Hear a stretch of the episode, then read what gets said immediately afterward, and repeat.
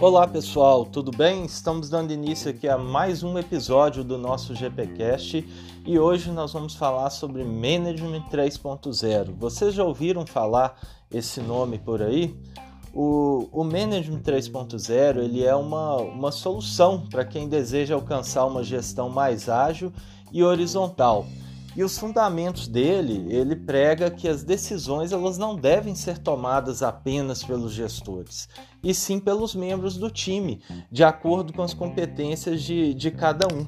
É, o Manage 3.0 ele ainda permite que todos da equipe se responsabilizem, valorizando ali a autonomia e fortalecendo também a colaboração do time, já que existe ali uma compreensão clara sobre o papel e a importância né, de que ele seja desempenhado da melhor forma.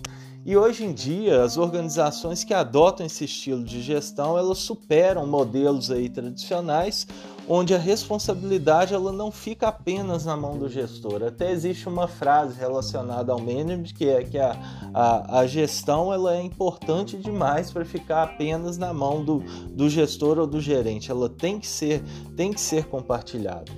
E a ideia do Manager 3.0 partiu aí do palestrante e escritor holandês, o Jürgen Apelo, onde a, a vamos dizer assim, a sua a, a sua reflexão ela está pautada pela ideia de complexidade o elemento que é presente na, nas empresas hoje atualmente, né?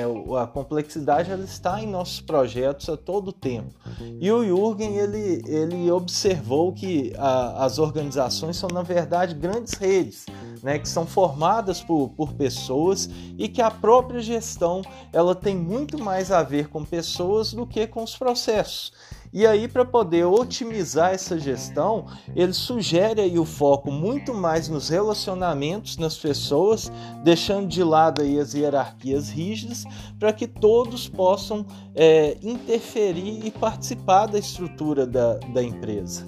Para que a gente possa entender melhor um pouco desse, desse modelo de gestão, nós vamos falar um pouquinho da história agora, como que foi a evolução até chegar no Manager 3.0, porque nós temos aqui o 1.0 e o 2.0 conforme a visão do Jürgen.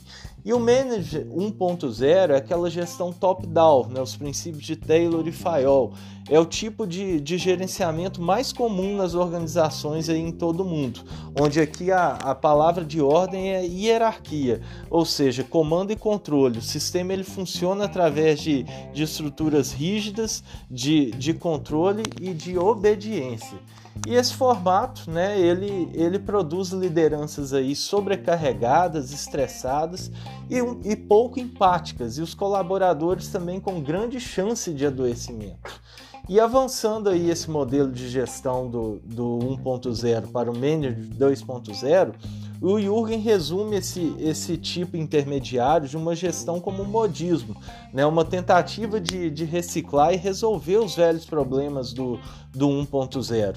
A exemplo aí de desmotivação e, e sobrecarga de trabalho, onde no 2.0 nós temos algumas ferramentas que auxiliam na gestão, como o Balance Scorecard, Six, Six Sigma, a gestão da qualidade total e também a teoria da, das restrições onde após esse modelo, de fato a gente chega no, no Management 3.0, que é um modelo aí pautado pela complexidade, onde ao invés de termos estruturas rígidas de, de comando e controle, ele compreende as, as organizações como redes, né, onde o, os principais elementos são as pessoas.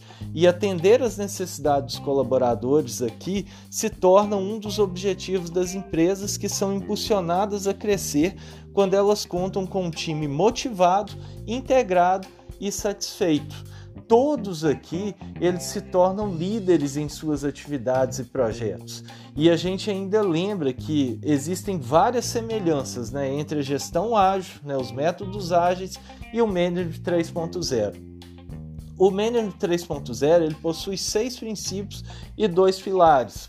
Talvez vocês já tenham visto por aí na, na internet aquele monstrinho, o Marte. Né? Ele tem seis, seis visões, seis olhos e, e as duas pernas, que são os pilares, justamente para mostrar que a empresa, né, a organização, é um organismo vivo Né? E as visões dele, baseadas nos pilares de gestão, liderança e o pensamento complexo, são os seguintes o, os princípios e visões. Né? O primeiro, de alinhar as restrições ou os limites dos projetos, energizar as pessoas, né? onde as pessoas energizadas, motivadas, elas produzem e trabalham melhor empoderar os times, dando aí autonomia para que os times possam atuar, desenvolver as competências deles, aumentar as estruturas da, da organização, do processo e melhorar tudo. Esse é o objetivo do Management 3.0.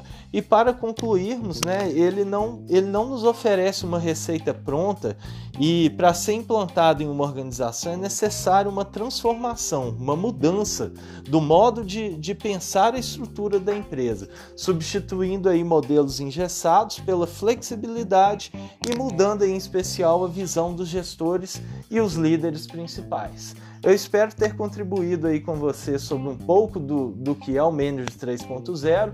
Agradeço aí pela audiência, por terem me, me ouvido e até um próximo episódio. Tchau, tchau, até mais.